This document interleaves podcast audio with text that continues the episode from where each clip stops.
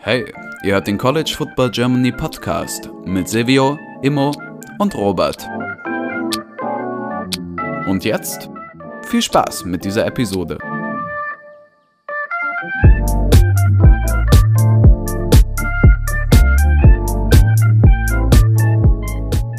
Hallo und herzlich willkommen zurück zu dieser neuen Folge des College Football Germany Podcast. Mit dabei ist Silvio. Moin. Und Immo. Moin. Und ich, Robert. Wir sind zu dritt am Start. Wir sind zurückgekehrt aus der Republik Irland, aus äh, Dublin, wo wir letzte Woche das Week Zero Spiel, das Eröffnungsspiel der neuen College Football Saison, äh, übrigens herzlichen Glückwunsch, Jungs, dass es wieder soweit ist. Wir haben es überlebt. ja äh, uns angeschaut haben. Äh, deswegen äh, war tatsächlich kurz die Idee da, dass wir, das, dass wir danach direkt eine Reaktionsfolge aufnehmen. Aber dann war natürlich, sind wir mit dem günstigsten Flug dann gebucht, keiner hatte so richtig das Equipment mit, womit man das in einer anständigen Tonqualität machen konnte. Und deswegen haben wir gedacht, heute Plan für diese Episode. Wir sprechen als erstes über Dublin, was wir so äh, gemacht haben, was wir uns so, was unser abschließendes Fazit ist. Das habe ich tatsächlich die Jungs noch gar nicht gefragt äh, ob sie nächstes Jahr nochmal fahren zu ähm, Notre Dame gegen Navy. Und dann haben wir noch eine Folge vor uns, die wir jedes Jahr bis jetzt gemacht haben, nämlich die Preseason Ranking Folge, in der wir unsere Final, unser finales äh, Preseason Top 10 äh, veröffentlichen, was jetzt natürlich ein bisschen doof ist, ist nach Week Zero, aber um ehrlich zu sein, hätte ich nicht erwartet, dass Nebraska oder Northwestern einer von unseren Top 10 auftaucht, genauso wie Vandy, Hawaii oder irgendwelche Teams, die an Woche Zero gespielt haben. Deswegen würde ich sagen, ist das noch relativ unverfälscht, da unsere Meinung. Und wir haben außerdem Heisman Dark Horses, jeder zwei Stück. Äh, ein Überraschungsteam, was überraschend gut spielt, ein Bass-Team, was überraschend schlecht spielt und Offensive und Defensive Player of the, oder to watch, nicht of the year, to watch, äh, noch vorbereitet. Und deswegen würde ich sagen, es steht dann doch einiges auf dem Zettel. Lasst uns hier anfangen äh, mit unserem Dublin Talk. Äh, wer will als erstes, Jungs, wie hat es euch gefallen? Was war die beste Erfahrung, das Beste, was wir gemacht haben? Was war das Nervigste? Äh, ja, keine Ahnung. Ich kann, ich kann schon mal Just beginnen. Jump right ähm, in. Übrigens, äh, zu Beginn will ich direkt sagen, ich habe heute aufgrund der Reihe, dass wir jetzt in Dublin waren, da hatte ich mein äh, Mikrofon nicht dabei und ich bin jetzt noch mal eine Woche ähm, nicht daheim und deshalb habe ich nur das interne Mikrofon von meinem Laptop. Das will ich zu Beginn nur sagen, ähm, bevor es Kritik gibt. Äh, also ab nächster Woche, beziehungsweise nächste Woche werde ich nicht da sein. Äh, das haben wir intern, habe ich das schon angekündigt. Ähm, dann in Woche drei oder als Preview auf Woche drei oder Woche zwei, nee, auf Woche zwei, keine Ahnung. Es ist egal, äh, werde ich wieder da sein. Ähm, Irland. Erstmal, Irland, ich, also ich fand äh, Irland als Land erstmal äh, persönlich, ich weiß, dass Immo gemeint hat, Irland und die britischen Inseln generell interessieren ihn überhaupt nicht. Ähm, das war auch nochmal, um das einzuordnen, das war in einem Gespräch, wo wir uns mit einem Iren getroffen haben und Immo schaut einfach dem in sein Gesicht raus. Ja, übrigens dein Land und alles, was so drumherum ist, juckt mich überhaupt nicht, Bruder. ja. Ich war lieber ehrlich. Ja, ja. Also persönlich muss ich sagen, dass mich diese äh, britischen Inseln, besonders Irland, immer sehr interessiert hat und ich leider nie hingekommen bin. Äh, deshalb hat es mich auch sehr gefreut, dass Robert und ich schon ein paar Tage früher hochgeflogen sind und noch ein bisschen ähm, die Westküste von Irland angeschaut haben. Ähm, also ich finde wirklich Irland ein wunderschönes Land. Äh, auch Dublin sehr für Leute, die äh, gern Städte besuchen, wo Sachen in Lauf, ähm, ja, Laufdistanz sind, äh, ist das, glaube ich, sehr toll. Und natürlich für jeden, der sich irgendwie mit neuerer, modernen ähm, europäischen Geschichte auseinandersetzen will, ist Irland natürlich mit den ähm, mit Easter Rising, Zivilkrieg und War of Independence äh, sehr interessant und da sieht man auf jeden Fall die Spuren auch in Dublin. Also das ist äh, definitiv für mich Dublin eine Reise wert. Äh, wenn wir ein bisschen zum, zum Football-Ding kommen. Ich fand es auf jeden Fall sehr abgefahren, wie omnipräsent dieses College-Football-Thema war in Dublin, während, wir dort waren. Du konntest keine fünf Meter laufen, ohne dass dir irgendjemand in einer Northwestern-Sache oder in einer Nebraska, in einem Nebraska-Fanartikel entgegengekommen ist. Ähm, man hat es auf jeden Fall diesen Iren auf jeden Fall in Bars angesehen, dass sie sehr frustriert über die Amerikaner waren nach einer Weile, weil ja, Amerikaner sind ja auch ein bisschen besonders. Ähm, und das, das fand ich auf jeden Fall sehr überraschend, muss ich sagen. Ähm, vielleicht als erste Gedanken würde ich dann den Ball einfach an euch weiter, weiter passen äh, und würde dann nachher nochmal vielleicht was sagen. Uh, ja, äh, dass, dass, die, dass die Iren von den Amis genervt waren, das hat man auf jeden Fall gemerkt irgendwann, finde ich. Äh, vor allem immer mit ihren. Also die geilste Analyse von Amis ist ja einfach, dass die Frauen haben durchgehend Wein getrunken. Ja, du bist in Irland, du kannst ein Guinness trinken. Nein. Dann auch die Männer, ja, lass mal hier mein fucking Coors Light trinken. Das war echt wirklich böse. Und dann die Frauen mit ihren Weinen, die Amis mit ihren Weinen, also wirklich, ich glaube, die Iren waren maximal verwirrt und dann halt natürlich typisch amerikanisches Benehmen, ja, äh, wir wissen alles, bla bla bla. Gehen rum, callen natürlich dann, dann Fußball, Soccer und so. Ich glaube, die waren schon gut genervt von denen. Aber äh, was mir auch aufgefallen ist, um 2.30 Uhr machen die Bars zu. Was geht denn da ab, ja? Warum kann man denn nicht bis, äh, weiß ich nicht, bis sechs das offen lassen? ah, Emo, Alter, der Full Transparency hier äh, ja. in den Tagen, wo wir in Dublin waren, war ein Tag äh, für dich sozusagen wichtig, dass die Bars länger aufhaben. Alle anderen ja. Tage waren wir einfach so fertig, dass wir einfach irgendwie so um elf im Grunde schon K.O. im Hostel eingepennt sind, weil wir einfach die ganze Zeit äh, rumgelaufen sind und wir einfach so viel Kram gemacht haben. Ja, ich habe einen Wacken All-Nighter gepult, weil ich, weil ich schon direkt von, also Montag um 6 Uhr morgens äh, geflogen bin. Und äh, aber All-Nighter, ja, es war ein All-Nighter gefühlt am Flughafen so. Also ich wollte mich noch mit einem Coach von, von Northwestern treffen, aber dann war das Problem, das habe ich euch auch noch nicht erzählt, die Taxis in Irland, Alter. Also abends, es hielt einfach kein Taxi. So, du, nie, niemand hat irgendwie in dieser Stadt angeblich ein Taxi bekommen. Irgendwelche Amis haben rumgemeckert. Also keiner wollte Sonntagabend wohl da Taxi fahren oder auf jeden Fall nicht Ausländer aufsammeln. Also die einzigen, die da irgendwie gefühlt Taxis bekommen haben, waren Iren. Äh, das war auch also ganz strange, strange Erfahrung. Und äh, dann am Ende musste ich irgendwie mir ein Uber so zusammenwursten. Aber war cool, so Shoutout an der Stelle äh, mit de, an, an den Draft Nerd, mit dem bin ich nach Hause gefahren, also, beziehungsweise zum Flughafen gefahren und von da dann nach Hause nach Deutschland. Ja. Aber man hat kein Taxi bekommen abends so und dementsprechend konnte ich mich dann auch nicht mehr mit dem Coach treffen, weil es war so die Abmachung, ja, dann lass mal abends noch in der Bar irgendwie so gefühlt um 1 Uhr nachts oder so nach eurem Spiel treffen. Nee. nicht möglich der hat kein Taxi bekommen. Der hat einfach, er war, er meinte, er ist noch was essen gewesen mit seinem Team und dann, äh, ja, haben die Coaches, die Coaches von einer gewissen Mannschaft wollten noch abends feiern und äh, es gab aber keine Taxis. Und dann haben sie gesagt, fuck it, wir bleiben zu Hause. äh, ja, ich glaube dann, bevor wir nochmal zur In-Game Experience kommen, äh, mache ich hier den Abschluss. Ich fand Irland auch ziemlich nice. Ähm, fand Dublin als Stadt okay, würde ich sagen. Ich fand das mit der Geschichte auch super interessant. Aber sonst fand ich, da waren dann doch irgendwie, ich würde sagen, so die Side, die tatsächliche Sightseeing-Dichte, so von tatsächlichen Attraktionen und so Sehenswürdigkeiten, war dann doch vielleicht niedriger als so von anderen europäischen Hauptstädten, würde ich mal als These aufstellen. Äh, und was natürlich jetzt nicht schlecht sein muss, aber für mich fand das war das war das, was ich so ein bisschen gemerkt habe.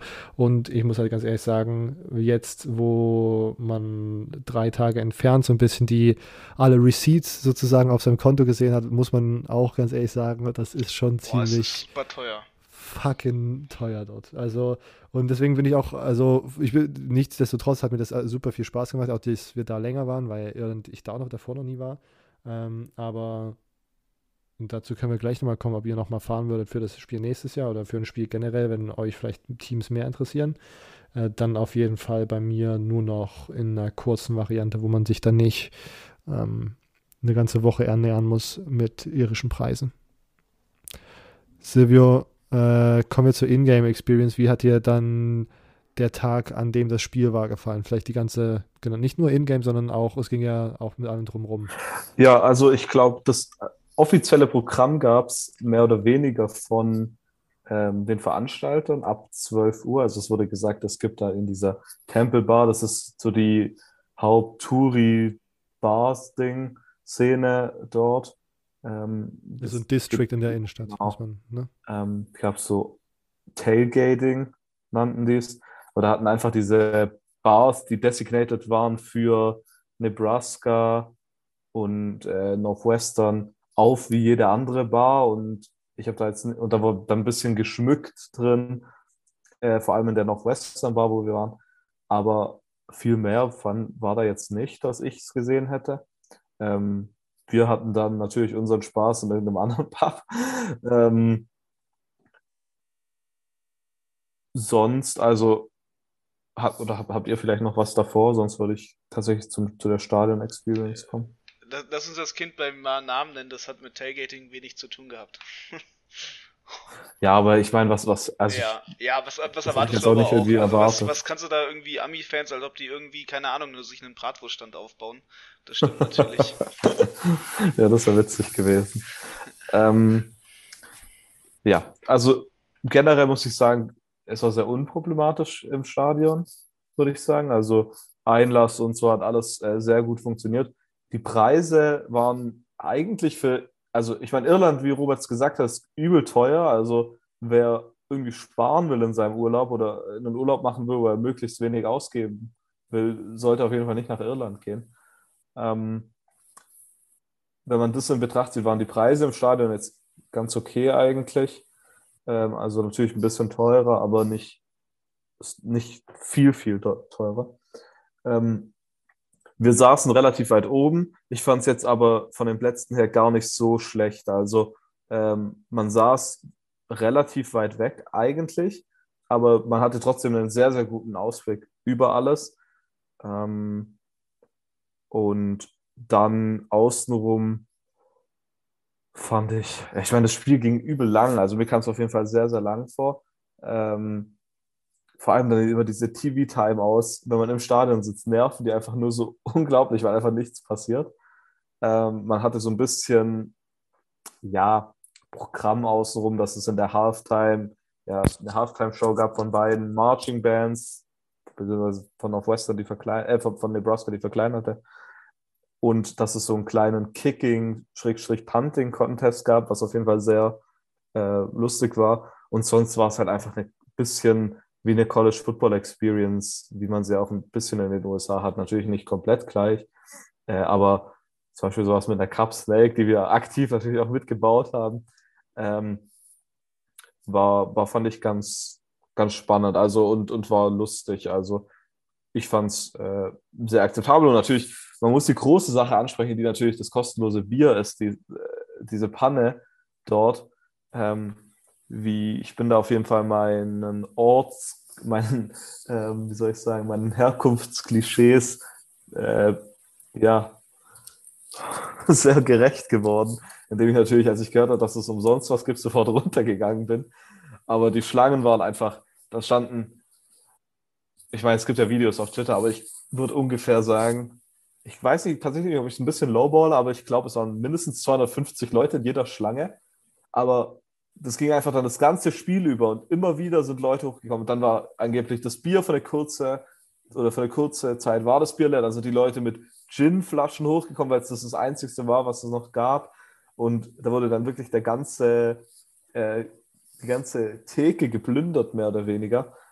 Ähm, also das war auf jeden Fall sehr interessant. Und es war auch interessant zu sehen, so diese Realisation bei den Leuten, die das dann auf einmal mitbekommen und immer mehr Leute gehen runter und immer mehr Leute kommen mit kostenlosem Zeug hoch und sitzen zu viert, aber bringen, keine Ahnung, zehn Bier mit.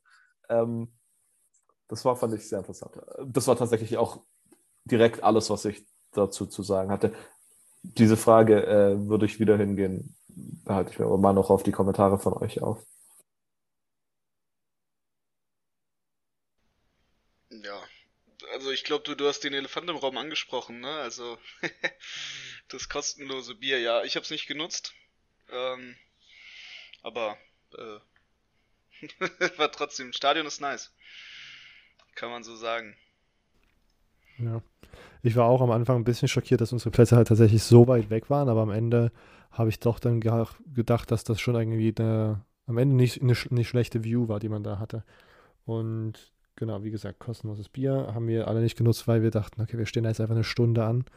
Ähm, aber ja, die Cup Snake Experience war für mich auf jeden Fall äh, eines der Highlights. Das war sehr witzig, weil äh, der Fox College Football Account, die ja das Spiel übertragen haben in Amerika, äh, so ein Video getwittert hat, wo die in den unteren Levels sozusagen eine riesige Cup Snake gebaut haben und dann versucht haben, mit den, diese Cup Snake mit einer anderen Cup Snake vom oberen Level so zu verbinden, was nicht geklappt hat. Und das äh, Video haben, äh, oder diese Situation haben wir mitbekommen, als Reihen oder so ein ganzer Block schräg vor uns auf einmal aufstand und so nach vorne geschaut hat. Und das war sozusagen dieser Moment, als sie versucht haben, diese Cup Snakes über zwei, über zwei Stockwerke zu verbinden. Hat dann nicht geklappt und dann war auf einmal die Frau die, oder die Familie vor uns war so richtig verwirrt, was ist denn da los, was soll, was, was soll denn das? Haben uns gefragt, ob wir wissen, was passiert. Wir wussten in dem Zeitpunkt noch nichts. Und dann schaue ich noch kurz auf Twitter, sehe dieses Video und zeige das direkt der Familie vor. Sie waren sehr fasziniert.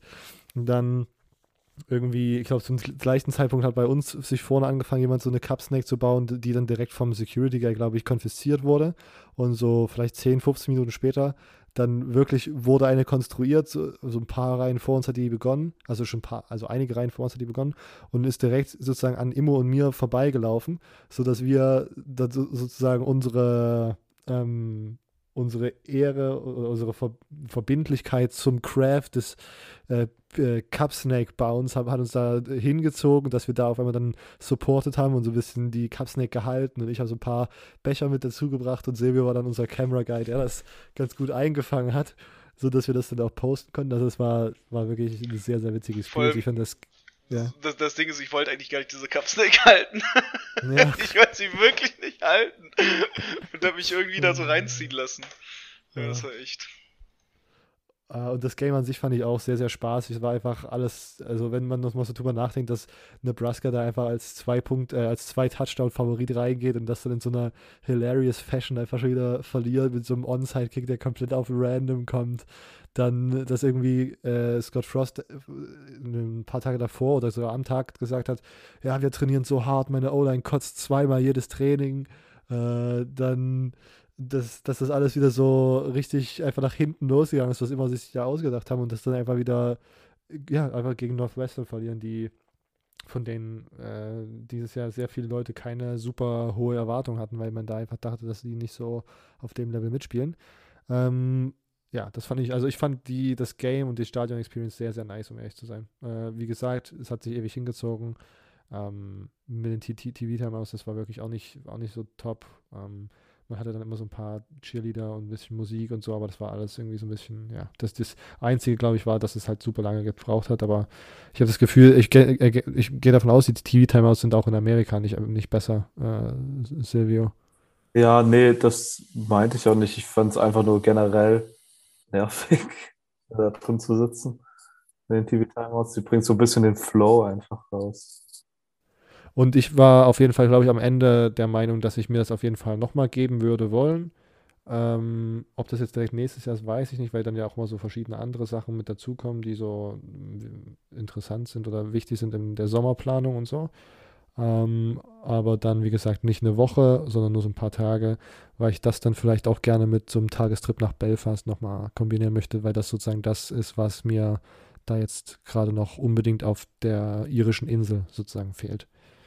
Ähm, genau, das war das, glaube ich, mein Endfazit, wenn ich damit beginne. Silvio, was äh, denkst du? Äh, also ich würde auf jeden Fall wieder hingehen. Ich meine, ich will auf jeden Fall nochmal nach Irland gehen, weil zum Beispiel in Dublin haben wir viele Sachen ähm, jetzt auch sind wir hingegangen, aber nicht reingegangen. So habe ich es auch meinen Eltern beschrieben. Ähm, und da gibt es viele Sachen, die ich noch sehen würde. Und auch zum Beispiel Belfast, aber auch so eher den Nordwesten würde ich mir schon gerne anschauen. Und das könnte man dann gut äh, da verbinden. Nur zum Spiel, ja, also jetzt irgendwie äh, Freitag hinfliegen, Samstag Spiel, Sonntagmorgen direkt nach Hause. Ah, ich glaube, dann eher nicht. Ähm, nur in Verbindung mit irgendwie einer Reise. Aber generell war es eine gute Experience und ich glaube, ich würde das einfach nur nicht machen, weil ich nicht der Typ dafür bin. Also ich kann, ich kann das irgendwie nicht. Aber die Experience war auf jeden Fall sehr gut. Besser, als ich es tatsächlich erwartet hatte, muss ich sagen. Was meinst du mit, äh, du bist nicht der Typ dafür? Du meinst nur für hinfliegen zum Spielen wieder zurück? Genau, ja. Also ich, so das, was Immo gemacht hat, am Donnerstag hinfliegen, schon eher, aber ich kann da nicht irgendwie in, in eine fremde Stadt, äh, weißt du, so mehr oder weniger einen Urlaub machen und dann muss ich irgendwie so kulturelle Sachen machen. Bin ich so ein bisschen deutscher Tourist einfach. Ja, ich muss halt sagen, ich würde, also, keine Ahnung, wann ich sage immer noch ehrlich, Irland juckt mich nicht und äh, ich würde schon zu dem Game hinfliegen, aber ist halt eine Geldfrage, ne? Also, äh, und, äh, also wenn ich das Geld hätte, glaube ich, würde ich nächstes Mal äh, nur so ein Gefühl hinfliegen und wegfliegen, wieder Spiel gucken und abhauen. So, so ein One-Nighter in, in Dublin verbringen. Weil einfach ist äh, arschteuer alles da. Macht gar keinen Spaß, Urlaub da zu machen. wow, der, der Irland-Hass ist real. Na, ist nicht, ist schönes Land, schöne Frauen und so, ja, ist ja, ja alles äh, nette Menschen, ne? Ist äh, cool, aber äh, es interessiert mich einfach nicht so. Dieses ganze kulturelle Ding, es juckt mich einfach wirklich nicht. Es tut, tut mir furchtbar leid. Ich ziehe mir lieber Griechenland oder Ägypten oder sonst was rein, aber äh, ich stehe auf warme Länder und Irland ist da definitiv nicht mein Fall. okay. äh, Zitat, ich stehe auf arme Länder. Okay. Ähm, ich, dafür kann ich ja jetzt auch keine. Ah, bevor wir mit unserem regular scheduled ähm, Content weitermachen, ähm, hier nochmal eine kleine, äh, einen kleinen Insight in unsere Podcast-Situation. Wir haben letzte Woche, während Silvio und ich in Irland waren schon und Immo noch äh, in Deutschland war, so eine kleine Umfrage gestartet auf Instagram und Twitter, um so ein bisschen Feedback von euch zu holen, euch den Hörern. Ähm, die, ich glaube, die erste Frage war, warum ihr unseren Podcast hört, dann wie lang für euch die optimale Episode ist und wann wir in der Woche in Season ähm, veröffentlichen, haben da so ein bisschen Feedback bekommen, was super freundlich ist und super nett war, dass ihr da so fleißig mitgemacht habt. Ähm, das finale Konzept steht noch nicht, aber wird auf jeden Fall jetzt diese Woche noch ausgearbeitet. Aber was schon zu sagen ist äh, und festzuhalten ist, dass wir auf jeden Fall wieder mindestens auf dem Level wie letztes Jahr, wenn nicht sogar noch mehr, äh, mit eurem Input die In-Season-Episoden gestalten wollen. Und das heißt, wir, ich habe mir jetzt einen Wecker gestellt, der jeden Sonntag um äh, 10 klingelt, was jetzt, und ich trainiere mir an wie dieser Hund, der immer bei diesem Klingeln dann an irgendwie an so ein Leckerli gedacht hat oder so. Immer wenn dieser Wecker klingelt, werde ich die Instagram-Story posten und den Tweet raushauen, dass ihr uns gerne Fragen, Ideen, äh, Takes senden könnt, die wir dann in der Episode besprechen. Äh, und wir wollen, wie gesagt, dieses Jahr noch mehr ähm, auf den, auf den Zuhörer-Content mit eingehen und uns da so ein bisschen dran richten, um zu sehen, was euch tatsächlich an diesem Spieltag interessiert hat und was euch äh, wichtig war, worüber wir sprechen. Genau, deswegen keine falsche Scheu haben, wenn diese ähm, Aufrufe am Sonntag kommen. Haut einfach raus und äh, wir sind froh, wenn sich da ganz viele beteiligen, damit wir äh, einen Riecher dafür bekommen, wie gesagt, was euch diesen Spieltag umgetrieben hat und was wir äh, besprechen können. Okay. Ähm, jetzt machen wir weiter und ich würde sagen, wir machen das antiklimaktische Enden mit der Top 10. Deswegen als erstes darf Immo seine beiden Heisman Dark Horses vorstellen. Uh, ähm, kurz und knackig. Kurz und knackig. Will Chipley, University of Clemson. Fuck. Äh, habe ich da wen, den du haben wolltest? Die Reaktion sagt es. Okay, ja, ähm, ich habe ihn bedingt dadurch, dass ich glaube, also bei Clemson, die, die QB-Situation ist ja, sag ich mal, halbwegs wackelig in dem Sinne, dass man nicht so einen Trevor Lawrence da jetzt hat. Ähm, und ich glaube, dementsprechend werden sie ein bisschen mehr aufs Runplay setzen, aber das ist auch so ein Alleskönner. Und äh, dadurch, glaube ich, kriegt er deutlich mehr Aufmerksamkeit, als man eigentlich so ein bisschen erwartet hätte. Und dementsprechend ist er für mich so ein, so ein klarer Contender dafür, für die ganze Sache. Und dann auf der anderen Seite, äh, ganz, ganz ursprünglich hätte ich mal, hatte ich mal äh, einen gewissen Sam Hartman, äh, Hartman, aber wir kennen ja alle die Situation. Und äh, dementsprechend wollte ich, dachte ich einfach mal, komm, werfe ich jemanden rein, der eigentlich, also er ist, er ist, er ist sowieso ein Player to watch, aber dadurch, dass er, dass er ein Defense-Spieler ist, äh, würde ich es einfach gerne mal sehen und wirf halt Will Anderson nochmal mit rein von Alabama. Ähm, einfach nur, ja, ja, der ist, der ist irgendwo Heisman-Contender vielleicht, aber ähm, nö, ist, ist für mich ja ein Dark Horse, weil er halt einfach Defense ist. Okay. Wie, wie jedes Jahr, glaube ich, diskutieren wir heute wieder die äh, Grenzen und Übergänge von Dark Horse und Bust-Teams und äh, Surprise-Teams. Also äh, auch hier wieder ein Contested äh, Contender, würde ich sagen. Von Immo, Silvio, was sind deine beiden Heisman Dark Horses? Also soll ich direkt beide sagen, oder? Okay, ja. also mein erstes ist auf jeden Fall äh, Jamir Gibbs von Alabama. Ähm, ist ja auch wieder die Frage, kann man das überhaupt als Dark Horse bezeichnen? Die Odds sind 30-1, also würde ich schon sagen, dass das als Dark Horse zählt. Ähm, natürlich bei Georgia Tech komplett äh, dominiert, äh, 1200 Receiving Yards, äh, Rushing Yards, 700 Receiving Yards, 13 Touchdowns in zwei Saisons. Ähm, kommt jetzt zu Bama. Ähm, wird wahrscheinlich da komplett zerstören. Deshalb ähm, halte ich das für sehr wahrscheinlich, äh, dass er da ein Kandidat sein könnte. Aber ich meine, Running Backs sind ja nicht so oft, also da sind ja eher Quarterbacks, die klassischen Heisman-Leute. Aber Derrick Henry, ähm, ähm, Ding hat, In heißt Ingram von, auch von Alabama damals. Hat, hat doch auch die Heisman, oder? Ähm, gewonnen, äh, Mark Ingram. Ähm, deshalb, so Talent ist auf jeden Fall da, ja, 2009. Ähm, ja, könnte ich mir vorstellen. Als zweites habe ich, hab ich ein bisschen äh, ein Ding rausgenommen. Und zwar habe ich einfach den Starting Quarterback von Ole Miss, je nachdem, wer, wer es sein wird.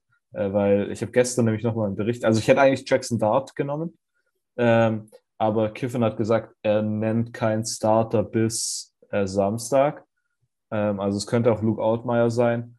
Äh, ich glaube tatsächlich, dass man hat den Erfolg von Matt Corral dort gesehen und ich glaube einfach, dass ähm, in diesem System wirklich ein Heisman Quarterback entstehen kann. Äh, deshalb würde ich sagen, um es zu spezifizieren, würde ich Jackson Dart sein, da ich davon ausgehe, dass er startet, aber wird Luke Altmaier, Star Altmaier starten, würde ich auch ihn als Heisman äh, Dark Horse betiteln. Ich, äh, ich weiß jetzt nicht, ob das äh, ein blöder Trick war, den ich hier spiele, aber ähm, ich meine, wäre die Quarterback-Entscheidung da, würde ich es würd ja direkt benennen. Also ähm, es ist nicht an eine Person gebunden. Ähm. Silvio, rein aus der Luft gegriffen, wenn du ein Team hättest, was zwei recht gute Quarterbacks hat, Würdest du da dich lieber an ich weiß ganz genau, was 1 auf einem, auf einem Quarterback festlegen oder würdest du ein abstruses System konstruieren, in dem du sagen würdest, Quarterback A startet in Woche 1, Quarterback B in Woche 2 und in Woche 3 wissen wir dann, wer der bessere Quarterback ist, ähm, was auf einem System basiert, was ja tatsächlich schon Erfolg, also wir wissen alle, wie erfolgreich Teams sind, die sich vor einer Saison nicht richtig festlegen wollen, wer der Quarterback ist und da einfach mal bis jedem ein bisschen Playing Time geben wollen. Äh, welches System wirst du da präferieren, Silvio? ich würde einfach den Quarterback nennen. Aber ich finde es so witzig, weil äh, habt ihr die Pressekonferenz euch mal angehört, was der da sagt? Äh, Harbour. Ich habe kurz die Zusammenfassung gesehen und er hat gemeint irgendwie, dass es irgendwie. Biblisch ist. Auf der Biblisch, genau. Biblical Decision. Ja. Es sei, es, die Decision sei based on the Bible und nicht in irgendeinem NFL-Modell. Also dazu kommen wir aber vielleicht nachher. Ja, ganz schwierig. An dem Zeitpunkt würde ich einfach mal die Bibel zumachen und das Game Tape an, dann kann man da mal eine Entscheidung treffen. Aber ey, ey, zu seiner Verteidigung ja. reinwerfen, Dykes says TCU could play three QBs in first game, ne? Nur mal reinwerfen. TCU will äh, auch coole Moves machen. Sonny Dykes. Das wäre so geil, würde irgendwann mal ein Team rauskommen und sagen, jo, wir haben sechs Quarterbacks auf. Jo, wir äh, haben unser 3 QB Back System und wir spielen mit Back Pitches und dann weiß niemand, wer wirft. wir haben sechs Quarterbacks, die Hälfte der Saison wissen wir nicht richtig, wer startet, aber die zweite Hälfte, Jungs, die wird Hammer, weil wir dann uns für einen entschieden haben. Scott Frost. das könnte eine Theorie sein, die ich direkt aus seinem Hirn extrahiert habe, das ist richtig. Und sie werden alle ähm. kotzen. Wir haben sechs QBs und sie haben alle gekotzt. äh, okay, ein bisschen Sidetrack direkt. Ähm, meine Heisman Dark Horses sind Devin Leary, Quarterback von NC State. Äh, gefällt mir sehr, sehr gut, hat mir die letzten Jahre gut gefallen. NC State generell als Team auch immer erfolgreicher geworden. Und das zählt ja auch immer so ein bisschen mit. Teamerfolg, ob jetzt sozusagen NC State auf diesem hohen Level mitspielt wie die letzten Heisman-Winning Quarterbacks, weiß ich nicht. Aber sie haben mir sehr gut gefallen. Devin Leary hat mir sehr gut gefallen. Und äh, vielleicht ist das sozusagen auch ein kleiner Spoiler, wen man danach in meiner Top 10, in meiner Top 10 sehen wird. Äh, und Dorian Thompson Robinson, Quarterback UCLA. Ähm, wir haben über UCLA gesprochen. Das ist alles sehr cloudy, habe ich das Gefühl gehabt dieses Jahr. Äh, aber Dorian Thompson Robinson hat die letzten Jahre so viel Entwicklung gezeigt, meiner Meinung nach, dass man da auf jeden Fall von einer sehr interessanten Saison ausgehen kann. Seine letzte, glaube ich, äh, mittlerweile auch schon sehr, sehr lange am College geführt und hat sich, glaube ich, für mich zumindest in meiner Wahrnehmung Jahr zu Jahr verbessert und ich bin da sehr, sehr gespannt, wie er dieses Jahr da in der Pac-12 abschneiden wird, wo ja mehrere Teams mit Umbrüchen zu kämpfen haben und vielleicht ist dann UCLA, bei dem ja der ganze, der ganze Staff und auch die Quarterback-Situation relativ stabil geblieben ist. Vielleicht können die da ja irgendwie so einen Nutzen draus schlagen und können da irgendwie ähm, doch erfolgreicher sein, als man das vielleicht in der Preseason erwartet. Ähm, weiter von unten nach oben, Defensive Player to watch immer. So, wollen wir, wollen wir direkt da reinjumpen? Okay, let's go. Bitte, ähm, ich könnte ja jetzt sehr, sehr billig sein. Und Ja. äh, Nein, du sagst jetzt nicht nochmal Will Anderson. Ja, sag offen. Nein, na gut. Dann nehme ich mal wen anders. Äh, Haberburg Baldonado, Pittsburgh. Ähm, und ich kann das natürlich ein bisschen nennen, warum, weil ich, äh, ne, ich kenne ihn schon lange, Italiener, verfolgt das sehr lange. Aber das ist es gar nicht. Ich glaube, das ist einfach wirklich ein Draft-Prospect, der auf vielen Radaren nicht so rumschwebt, wie er rumschweben sollte. Absoluter Top-Performer, hat mega abgeliefert bei seiner University. Und ich glaube, das wird der Leading Tackler sein bei Pittsburgh. Und wenn da so ein, ein Monster, sage ich mal, noch ist, das deren Defense irgendwie stabilisiert, dann glaube ich fest daran, dass das Haberburg Baldonado ist. Bei der University of Pittsburgh. Sehr, sehr gut. Äh, Silvio, Defensive Player to watch. ich habe Clark Phillips, Cornerback von Utah. Ähm, hatte letztes Jahr zwei Interceptions. Äh, projected im NFL Draft, was ich so gelesen habe, äh, da er ziemlich schmal und klein ist, äh, als äh, Slot Corner. Ähm, aber wird von allen gelobt und äh, ich bin sehr interessant zu sehen, ob er da dieses Jahr einen äh, Push auf den äh, Jim Thorpe Award machen äh, wird. Hm, Und mein Defensive Player to watch ist auch äh, ein bisschen geschummelt, weil wir im, Plur äh, im Plural sprechen. Es ist die gesamte Clemson D-Line. Ähm, auch schon lang und breit, glaube ich, erklärt in der ACC-Analyse. Ähm, da kann ich auch nochmal kurz einen Artikel pluggen, den wir jetzt gerade bei The Crunch Time diese Woche nochmal veröffentlicht haben. Äh, die Clemson-Analyse, unser neuer Autor Laurin ist da sehr, sehr in-depth gegangen und hat nochmal äh, alle Positionen bei Clemson durchexerziert und äh, dann am Ende einen ein Resultat gezogen, wie er dieses Team dieses Jahr einschätzen wird. Und da ist mir nochmal bewusst geworden, als ich das überarbeitet habe, wie krass einfach diese D-Line werden wird. Xavier Thomas, Brian Breezy, Tyler Davis, Miles Murphy. Ich glaube sogar Brian Breezy und, und Miles Murphy müssten aus dieser selben Recruiting-Class kommen. Diese Five-Star, wo die einfach ein- eine so ein Jahr hatten, wo sie so viele Five-Star Defensive Linemen gesigned haben. Ähm, haben mir letztes Jahr schon sehr gut gefallen. Einige von denen sind letztes Jahr dann verletzt, irgendwie Mitte der Saison, glaube ich, ausgefallen. Aber wenn die fit bleiben und dieses Jahr so performen, wie sie das schon angedeutet haben, ähm, was sie tu- tun können, äh, ist das auf jeden Fall einfach eine der besten Defensive Line, wenn nicht sogar die beste Defensive Line im College Football. Und jeder dieser Spieler ist einfach ein Player to watch in dieser Unit. Äh, weiter geht's mit Offensive Players to watch. Immer. Ja, ich äh, gehe einfach mal mit Bijan Robinson, weil äh, alle anderen, also ich hätte ja auch CJ Stroud oder Bryce Young sagen können, aber ich glaube mal, da kriegen wir den, den most explosive Running Back dieses Jahr und äh, äh, wenn, wenn man schon sich Texas angucken muss, äh, wie, ja, wie ja die Haters immer sagen, ne? dann warum nicht gleich wegen dem Running Back, weil er so gut ist. Und äh, da gebe ich Leuten doch ein gutes Argument gerne mit, warum man Texas gucken sollte. Yes, Sir. Bijan ist einfach eine Maschine. Silvio? Äh, ich habe tatsächlich ähm, jetzt nichts, nichts Spektakuläres genommen. Ich habe Dylan Gabriels genommen, Quarterback Oklahoma. Ähm, natürlich äh, neuer Head Coach, dann aber ähm, hier, mir fällt der Name gerade nicht ein, der OC von Ole Miss ist dort ja hingegangen. Ähm, dann finde ich Dylan Gabriels, ich meine, Immo redet schon ewig von ihm, einfach äh, sah, sah sehr, sehr gut aus und ich glaube, dass er in dieser Oklahoma äh, in diesem Oklahoma Environment äh, sehr gut sein kann. Und natürlich große äh, Schuhe zu füllen, ja, wenn man das so sagen kann, äh, von Caleb Williams, der sehr, sehr stark war. Ich meine, kann man nichts dagegen sagen.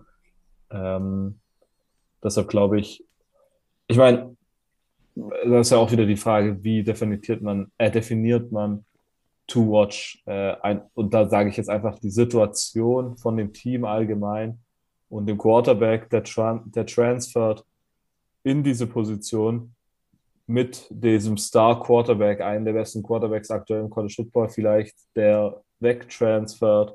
Äh, das finde ich eine gute, gute Storyline und Till Gabriels ist zudem ein guter Quarterback, also es ist definitiv ein Offensive Player, den man sich äh, genauer anschauen sollte. Yep, yep, yep, kann man, glaube ich, nur so zustimmen. Mein Offensive Player to Watch ist zu 100% mit Recency Bias ausgewählt worden. Äh, Evan Hull, Running Back Northwestern, äh, haben wir eine Lethal Performance abliefern sehen beim Northwestern Nebraska Game in Dublin und hat mich sehr vom, vom Laufstil oder vom Spielertyp an Kyron Williams von Notre Dame erinnert, der da letztes Jahr komplett abgegangen ist. Klein, shifty, super aggressiv im Laufen und hat da am Anfang nicht viel Land gesehen, aber als dann man so ein bisschen vielleicht die Defensive Front äh, von Nebraska so ein bisschen schieben konnte, äh, ist er da komplett abgegangen und hat einige äh, super, äh, also einfach nice Lauf, äh, Läufe gehabt und am Ende hat er auch ordentlich Pässe gefangen. Also der hat mir wirklich in diesem ersten Spiel so, so gut gefallen, dass das jetzt ein Spieler ist, den ich auf jeden Fall auf meiner äh, To-Watch-Liste habe für den Rest der Saison. Auch wenn natürlich äh, zu, zu ab, abzuwarten bleibt, wie erfolgreich Nebraska, äh, Northwestern am Ende sein wird. Aber Evan Hall auf meiner Liste. Ähm, Surprise-Team. Immo, welches Team wird überraschend gut sein? Surprise-Team. Oh, Michigan wird euch alle überraschen. Erwartbare Antwort. Erwartbare Antwort, genau. Ähm, ja, wo ich, wo ich glaube ich ein bisschen, ein bisschen von einer Überraschung ausgehe, naja, Northwestern jetzt nicht wirklich, haben wir ja gesehen. Ähm, aber was, was ich sehen kann, ist, dass wir auf jeden Fall diese, dieses Jahr in der, in der 2020 Saison äh, mehr von Texas unter anderem bekommen werden, als wir vielleicht erwarten. Quinn Evers oh. ist da, BJ Robinson ist da und ich dachte, wenn ich mal einen Hot Take raushaue, dann warum nicht Texas? Ei, Silvio, Kommentar und dein eigenes Surprise-Team. ich habe tatsächlich auch ein Big 12-Team, aber ich kann nicht viel sagen, weil nachher ein Bass-Team äh, wird so übel sein. ähm, Michigan State. Äh, nee. Also mein Top-Team ist, glaube ich, äh, jetzt unspektakulär dadurch, dass es viele andere auch als äh, Überraschung haben und das ist Kansas State. Ähm, Kansas State mit Deuce Vaughn, also das schreiben viele Leute, war vielleicht den besten offensiven Spieler in der Big 12 mit äh, Felix, äh, wie heißt der, Adodike Usoma, äh, vielleicht den besten defensiven Spieler in der Big 12, äh, letztes Jahr 11 Sacks gehabt, ähm, hatte zudem die meisten Preseason All Big 12 Team Selections in der Big 12 ähm, und sie sind weil, also aktuell draußen aus den Top 25, haben 37 Stimmen aber bekommen. Ähm, ich glaube tatsächlich aber, dass sie unter Umständen in der Big 12 ganz, ganz oben mitspielen können. Äh, und da es würde mich nicht, wirklich nicht überraschen, wenn sie am Ende in die Top, in den Top 15 sind, wenn nicht sogar äh, vielleicht einen Push auf die Top 10 machen. Also ähm, das könnte wirklich für mich ein richtiges Überraschungsteam dieses Jahr sein. Okay. Äh, mein Überraschungsteam ist South Carolina. Ähm, wir haben darüber gesprochen, dass in der SEC East hinter Georgia so und dann sozusagen es dann schon ein bisschen schwammig wird. Manche sagen, Tennessee wird sich dieses Jahr eindeutig absetzen, weil Tennessee letztes Jahr schon relativ gut gespielt hat. Ähm, manche sagen, Tennessee und Georgia kämpfen um äh, Tennessee und Florida kämpfen um Platz 2. Manche sagen, Tennessee, Florida und Kentucky sind irgendwie alle um, die, um den zweiten Platz im Contention. Äh, die Grenzen sind da verschwimmend. Äh, und deswegen finde ich South Carolina ziemlich interessant. Die haben die Off-Season-Moves gehabt, mit Spencer Rattler wahrscheinlich den größten Off-Season-Move für ihr Team gehabt, äh, als neuen Quarterback von Oklahoma gekommen. Äh, und dann ist das alles sehr viel Bauchgefühl und ich kann das gar nicht so richtig erklären. Ich finde, was man so auf Twitter sieht und so, äh, haben diese ganzen, diese Verbindung zwischen Shane Beamer und dem Team erinnert mich jetzt gerade schon sehr an die Notre Dame-Situation, wo äh, wir auch uns einig waren, dass das gerade irgendwie so eine richtig mit diesem ganzen Drama, was da letztes Jahr passiert ist, mit Brian Kelly, der das Team verlassen hat, da ist irgendwie so eine richtige homogene Teammasse irgendwie entstanden. Die, es, ist, es ist so ein richtiges, ist einfach so ein richtiges Team-Team. So, das ist einfach eine Unit. Äh, so was man so jetzt liest und sieht und so. Und ich habe das Gefühl, dass das bei South Carolina relativ ähnlich ist. Und ich mir deshalb vorstellen kann, sollten diese Teams, die wir gerade in diesem zweiten Tier in der SEC East genannt haben, äh, anfangen zu strugglen, oder sollten sie nach South Carolina kommen und da sozusagen ein Auswärtsspiel haben, dass die Gamecocks da dieses Jahr einen Upset, ein, den einen oder anderen Upset holen könnten und gefährlich sein könnten in diese, für diese Teams, die anstreben, Zweiter in der SEC East zu werden. So, okay. Ähm, dann machen wir direkt weiter. Bus-Team. Immo? Ja, irgendwas mit State, ne? Entweder Ohio State oder Michigan State. Äh, klare, klare Bass-Teams, nein. Ähm, wenn man realistisch guckt, ich glaube, Wake Forest durch die Quarterback-Situation, die entstanden ist, äh, könnte es sehr gefährlich für die werden, das Jahr über. Ich glaube, das, das ist ein großer, großer Struggle, der da eigentlich gerade so ja, vor sich geht und ich glaube, das könnte den ordentlich ähm, ja, die Saison versauen, je nachdem, wie sehr sich halt äh, Sam Hartman erholen wird. Ja glaube ich, kann man, kann man so unterschreiben. Silvio, dein Basti? Mein Bastpick ist so übel. Also wirklich, ich habe es nicht genommen aufgrund von Fanbrillen, aber ich habe tatsächlich Michigan. Ähm, ich glaube, dass Michigan ein gutes Team ist. Ich glaube aber, dass Michigan irgendwie 8-4 gehen wird und das ist für mich ein Bust, vor allem nach der Saison, die man letztes Jahr hatte. Ähm, erstmal diese Quarterback-Situation ist so absurd.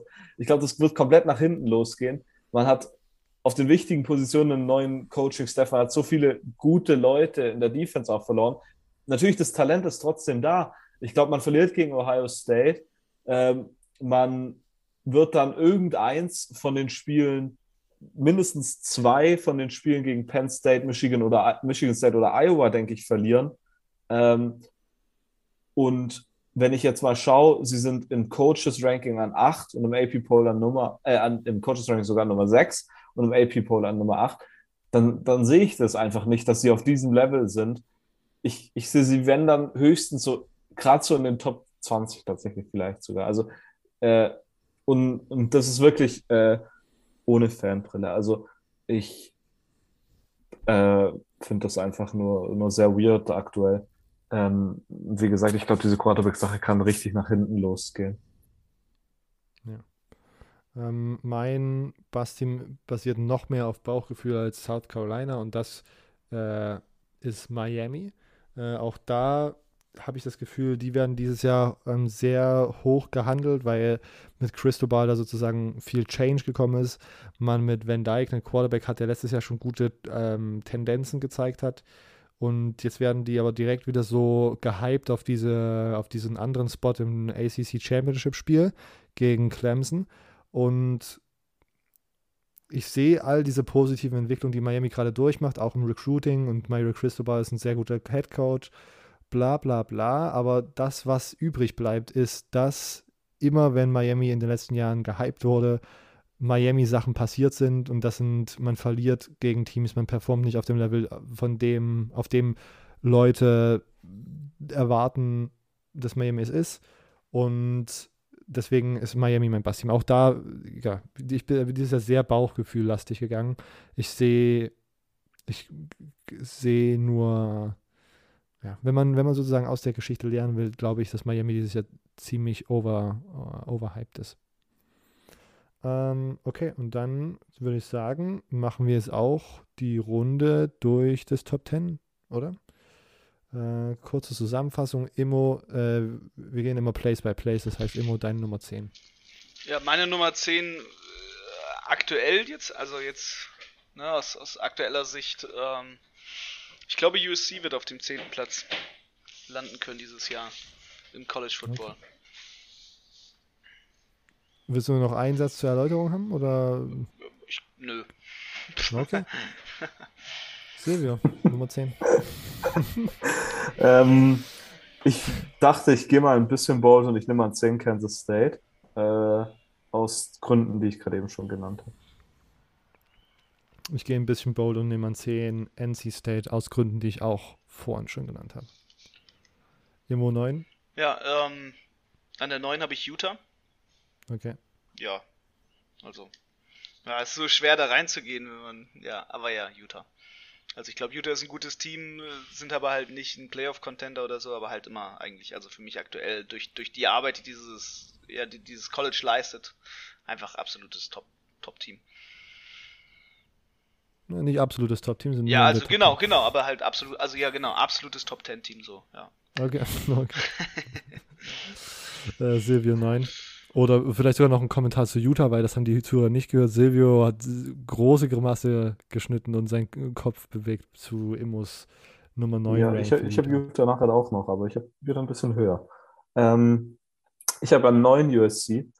Äh, ich glaube, dass diese ganzen USC oben Takes so nach hinten losgehen werden und USC wird einfach sacken. Ähm, aber Lincoln Riley hat viele Leute mitgenommen. Äh, Mario Williams zum Beispiel. Ähm, von Oregon ist dann noch Travis Dye gekommen und von Stanford Austin Jones. Und natürlich, natürlich der ganz, ganz große Transfer neben Caleb Williams war natürlich John Addison, der aktuell, wenn, wenn man auf den Biletnikoff Award schaut, der beste äh, Receiver in College Football vom letzten Jahr. Äh, und wird definitiv dieses Jahr wahrscheinlich auch einer der besten, wenn nicht sogar der beste sein. Naja, wobei Smith und Jig war wahrscheinlich noch, noch besser.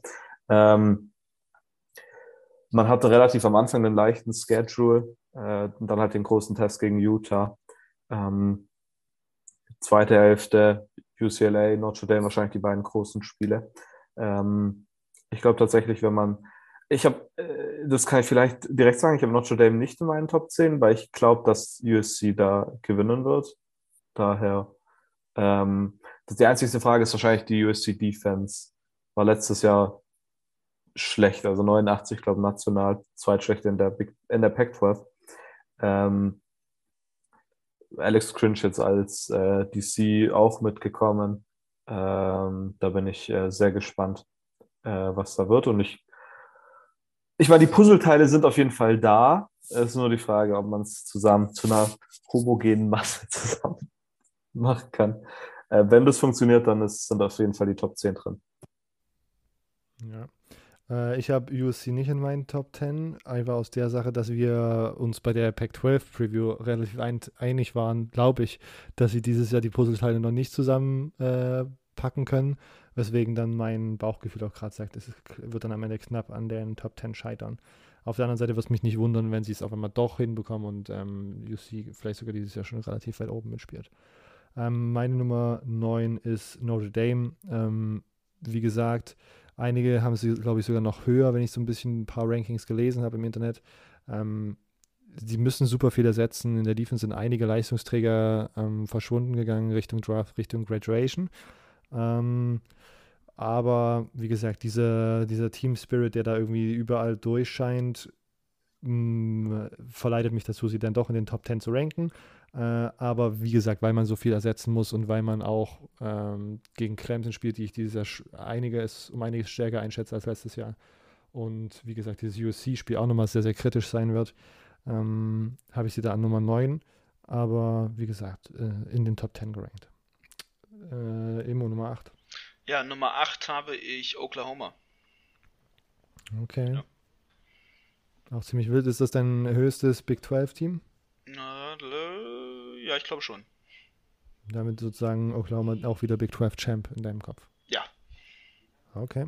Dem, dem drauf basierend folgend, ja. Silvio Nummer 8. Ähm, als Nummer 8 Team habe ich Baylor.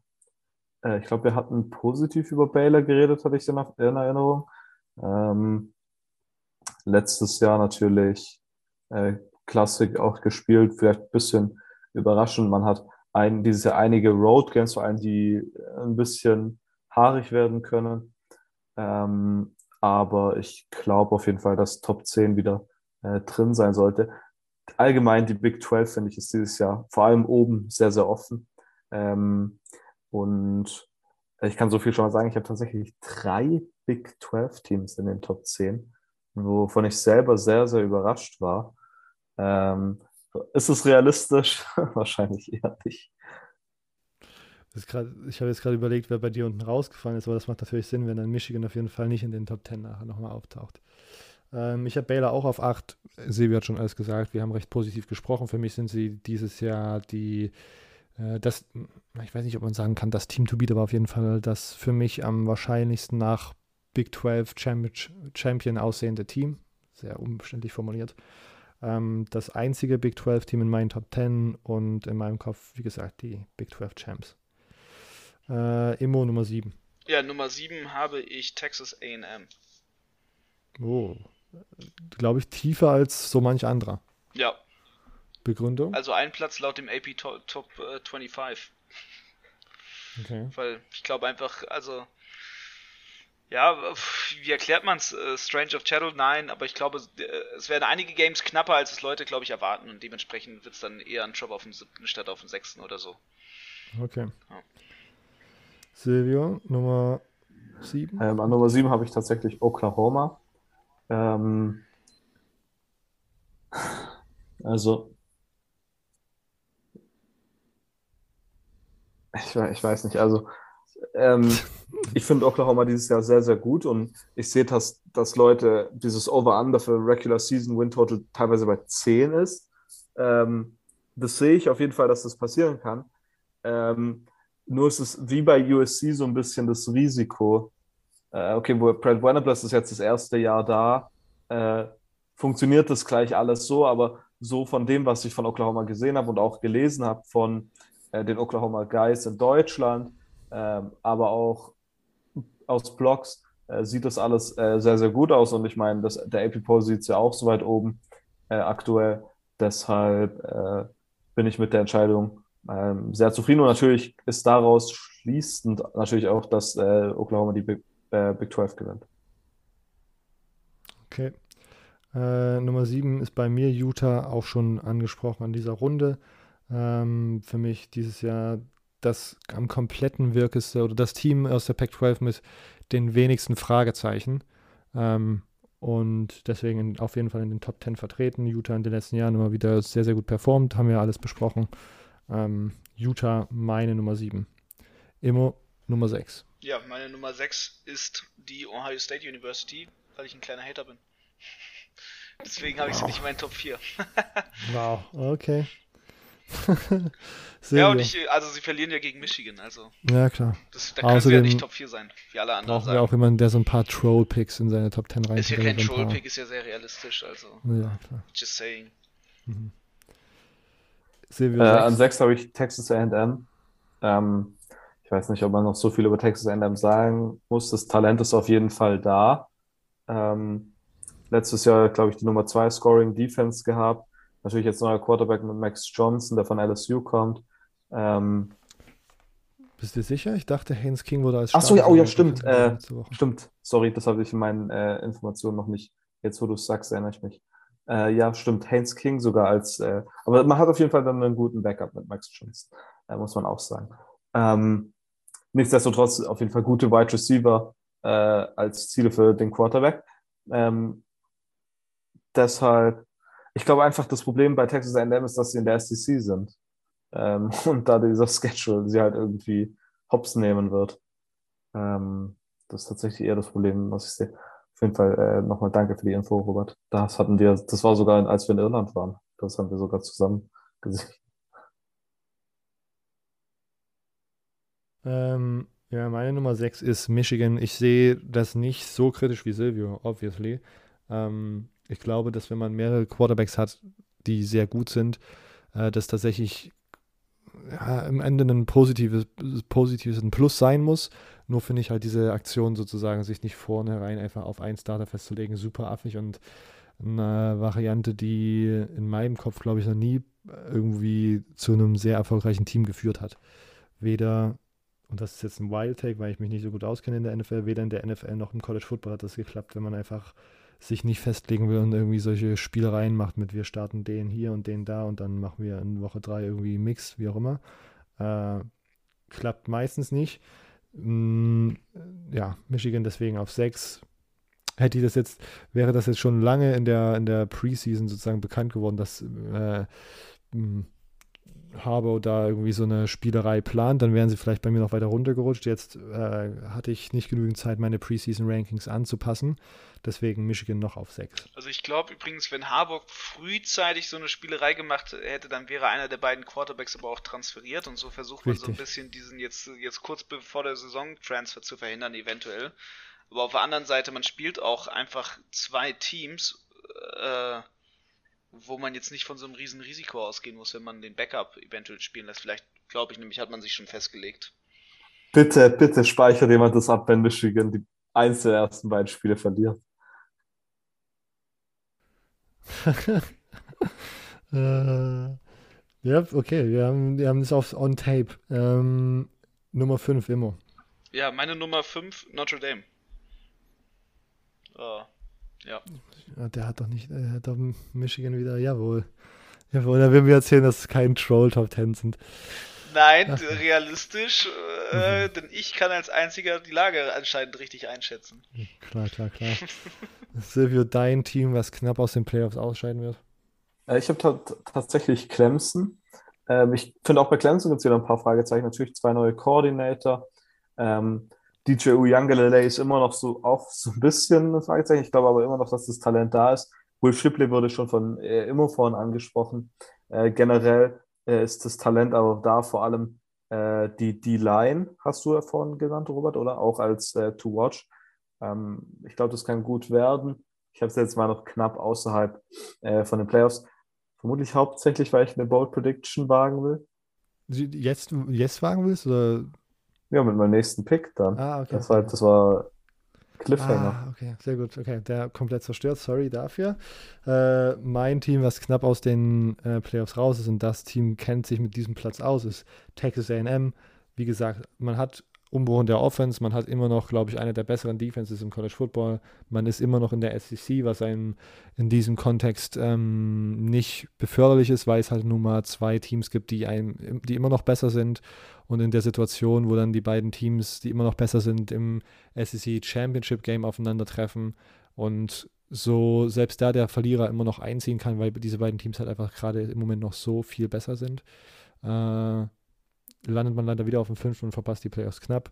Ich bin aber sehr, sehr gespannt, was Haynes King und die, ähm, die, äh, die Aggies dieses Jahr da auf den Platz zaubern können. Oder auch nicht. Mal schauen. Wir kommen zu den Playoff-Plätzen. Nummer 4, Immo. Clemson. Will Shipley. Okay. Will Shipley, alles klar. Ohne Kommentar, Silvio darf weiter. Ähm, ich habe ganz am Anfang gesagt, dass ich Kansas State gepickt habe, dass ich ein bisschen kontroverse oh. oder überraschende Ui. Picks machen will. An vier habe ich tatsächlich Utah, ähm, der endlich mal wieder Pac-12 in den Playoffs nach äh, Washington war doch das letzte Mal, glaube ich. Ähm, äh, Utah kriegt, glaube ich, 15 Starter zurück. Die Returning Production ist im Vergleich zu anderen Teams, was Prozentzahl angeht, nicht ganz äh, so hoch. Ich glaube, die sind so 60. Das ist das letzte, was ich gesehen habe. Ähm, aber wir haben auch im Preview, im Pac-12 Preview, sehr, sehr gut über Utah gesprochen. Natürlich Woche 1 gegen Florida ist direkt schwierig. Ähm, und die Spread ist aktuell bei minus dreieinhalb. Ich habe ja vorher extra nochmal geschaut, was äh, auf ein knappes Spiel hindeuten würde der, auch das Schedule ist tatsächlich hart, aber ähm, vor allem, dass man auswärts spielt gegen UCLA, Arizona State und Oregon. Äh, man bekommt es aber nicht mit Washington zu tun. Und ich glaube tatsächlich, dass dieser Schedule, dieses, auch wenn der Pac-12-Schedule ja immer als äh, schlecht angesehen wird und die Pac-12 da doch immer Probleme hat im, in den Playoffs, glaube ich, dass man diese Faktoren da mit einberechnen kann äh, und, und wird. Und Deshalb mache ich immer die Bold Prediction sage, Utah geht in die Playoffs. Bevor sie dann in die Big 20 wechseln.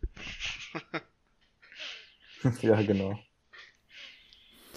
Äh, meine Nummer 4 nach dieser guten Ausführung von Silvio zu Pac-12 in die Playoffs ähm, ist auch Clemson relativ unspektakulär. Ich bin sehr, sehr gespannt. Ich glaube tatsächlich, oder ich habe wieder hohe Erwartungen an DJ Uyangalele. Ich glaube, letztes Jahr war einfach sehr, sehr suboptimal und ich glaube immer noch, dass er ein sehr, sehr talentierter Quarterback ist und ich glaube, dass er dieses Jahr äh, den Durchbruch schafft und wir haben darüber gesprochen, sie haben ein paar Waffen in der Offense, Will Shipley ist eine davon, noch einen anderen sehr, sehr talentierten Running Back.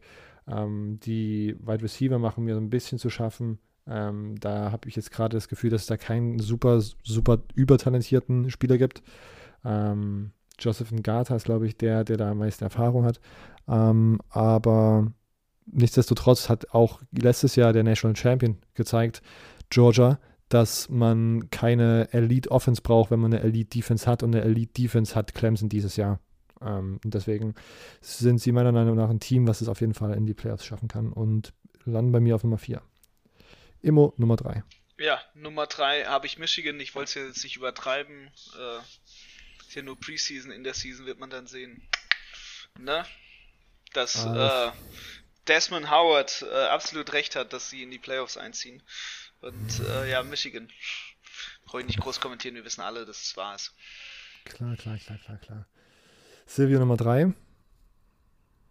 Ja, ich meine, bei mir sind jetzt die, die großen drei übrig äh, und dann drei habe ich jetzt mal Georgia. Ähm, natürlich letztes Jahr die National Championship gewonnen, viele aus der Defense, äh, die ja wirklich eine der besten Defense vielleicht im College Football war aller Zeiten oder eine der besseren. Ähm, äh, sieht gut aus. Setzen Bennett ist wieder zurück. Also ich glaube, der äh, sieht äh, sehr gut aus auf ein weiteres ähm, College Football, auf eine weitere College Football Playoff Teilnahme. Yep, dem stimme ich so zu und ich habe nämlich auch Georgia auf 3. Immo Nummer 2. Ja, Nummer 2 habe ich Georgia. Ähm, glaube ich, bedarf nicht vieler Erklärung jetzt die beiden Teams, die jetzt noch bei mir kommen werden. Dann darfst du Nummer 1 direkt auch machen. Dann darf ich direkt Bama raushauen. Wer hätte es gedacht? Klar. Silvio, Nummer 2 und Nummer 1. Äh, meine Nummer 2 ist Ohio State. Ähm, aber ich muss ehrlich sagen, 1 und 2 bin ich mir. Wobei doch, ich, ich bleibe bei der definitiven äh, Ding. Ohio State habe ich an 2, CJ Stroud, äh, Jackson Smith und Jigba, äh, Trevor Henderson, definitiv wie Jan Wegwert auch gesagt hat in unserer Folge, äh, das beste, äh, wie soll ich sagen, Dreigestirn, sagt man das so, ähm, im College Football. Ähm, ja, Ohio State ist auf jeden Fall für mich Nummer zwei und dann eins Alabama. Ähm, ja, was soll ich zu Alabama sagen? Also, äh, da. Da. da. Äh, ja, ich habe es genauso wie Silvio. Ohio State Nummer 2, Alabama Nummer 1. Wie gesagt, sie haben dieses Jahr Will Anderson zurück. Die Offense wird mit Jameer Gibbs, wie Silvio vorhin schon angesprochen um einiges verstärkt. Ähm, Young, einer der besten Quarterbacks im College Football, wenn nicht sogar der beste. Äh, das ist ein Team, was letztes Jahr die Playoffs, äh, was letztes Jahr das National Championship verloren hat und immer noch von Nick Saban trainiert wird ich gehe davon aus, dass das dieses Jahr eine ziemliche Rasur wird und dass da keine Gnade ge äh, gewaltet lassen wird.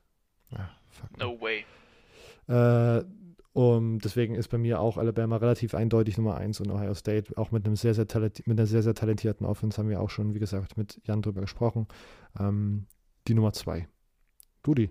Ähm, wir posten die ganzen Sachen natürlich auch nochmal auf äh, Social Media, so könnt ihr auch nochmal einen Kommentar ablassen, wer hier die wildesten Picks wo abgesetzt hat, äh, wer der Troll dieses Jahr war. Und nee, auf jeden Fall nicht immer. Um, haters would say that Immo was the, was the crazy person here. Äh, Immo wäre die Person, die gescreenshottet wird und dann wird das Meme draus Stay off the drugs, kids.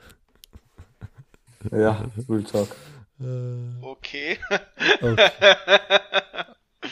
Also Emos Bild wird gepostet und deine Rankings dazu, damit man sozusagen dann denkt, ja. ich muss mal klarstellen. Es gibt nämlich auch keine Bilder von mir in äh, missbilligen Positionen. ja. Alles selber. Ich meinte eigentlich andere Bilder. du versaust für meinen süßen Moment, den ich irgendwann mal haben werde. Ich weiß von nichts, was du da meinst. Äh, ich wisse gar nichts. Ich habe nur eine Bier getrunken. So. Oh mein. Oh mein. Zur Zeit zu beenden hier. Wir haben wieder die 60-Minuten-Marke knapp geknackt. Das ist die perfekte Länge, die ihr uns äh, gegeben habt, zwischen 60 und 90 Minuten. Perfekt eingehalten in dieser letzten Folge, bevor die richtige Regular Season beginnt. Ich nenne es jetzt einfach mal so Woche 1. Wir sind gehypt. Ich hoffe, ihr seid gehypt. Ähm, nächstes, nächste Woche dann also mit dem neuen Format. Und wie gesagt, beteiligt euch sehr gerne am Sonntag, wenn die Instagram Story und der Tweet hochgehen. Typt da einfach eure Gedanken, eure Fragen, eure Takes, was auch immer euch beschäftigt hat während des Spieltags ein, damit wir so ein bisschen den Überblick bekommen, was euch am meisten interessiert hat. Und damit hört ihr uns nächste Woche wieder wahrscheinlich Dienstag oder Mittwoch ist jetzt der Tag, den ihr auch äh, entschieden habt, je nachdem, äh, desto je früher, desto möglich war, glaube ich, die Ansage. Und genau, bis dahin. Ciao.